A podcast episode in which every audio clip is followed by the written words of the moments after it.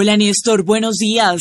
Pasadas las nueve de la noche de ayer y tras una reunión de más de cuatro horas en el Palacio de Nariño entre el presidente Iván Duque y altos funcionarios del gobierno nacional, a través de un video pregrabado, el presidente Duque lanzó una dura posición frente a la decisión de la Jurisdicción Especial para la Paz de aplicar la garantía de no extradición a Jesús Santrich. Como presidente de la República, he estado Estoy y estaré siempre listo a firmar la extradición de alias Jesús Santrich y de cualquier otro sindicado por narcotráfico en apego a la Constitución y la ley.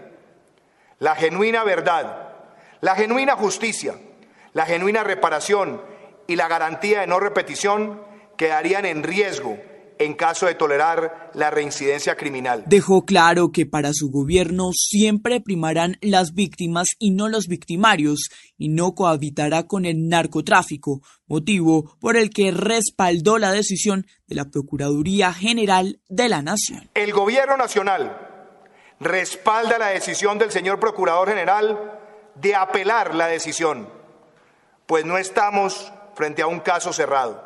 Toda la institucionalidad del Estado garantizará la aplicación de la justicia, la cooperación judicial y todas las herramientas a su disposición para que no haya impunidad serán empleadas.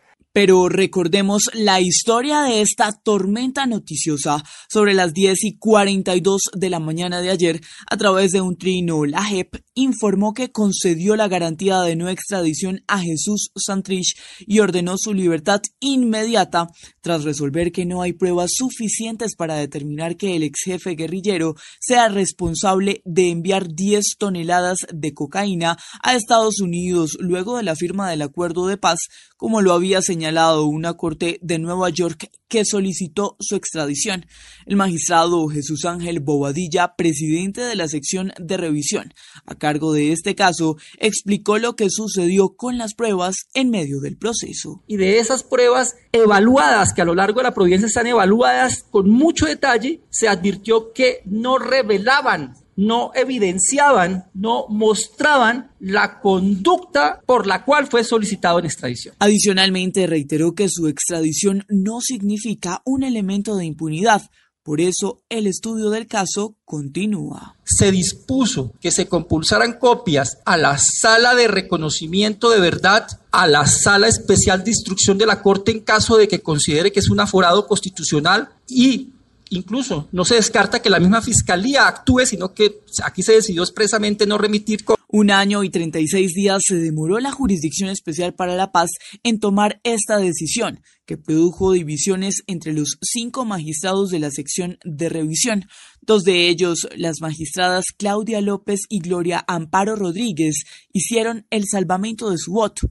La magistrada López explicó que no está de acuerdo con la libertad de Santrich porque las pruebas entregadas por Estados Unidos son contundentes y demuestran que el delito se cometió después del primero de diciembre de 2016. Ya que ocurrieron desde al menos junio de 2017 o alrededor de dicha fecha hasta abril de 2018. De manera que, primero, no era necesario decretar pruebas para determinar la fecha. Lo cierto es que, pese a las salvedades, la justicia transicional resolvió no extraditar al ex jefe guerrillero y dejarlo en libertad, decisión que por supuesto celebró su abogado Gustavo Gallar. Es una decisión que nos llega muy, nos llena mucho de regocijo, de alegría, de satisfacción, eh, un poco tardía, un poco demorada, porque se superaron ampliamente los 120 días, pero en buena hora eh, la sección de revisión de la Jurisdicción Especial para la Paz tomó la decisión que en derecho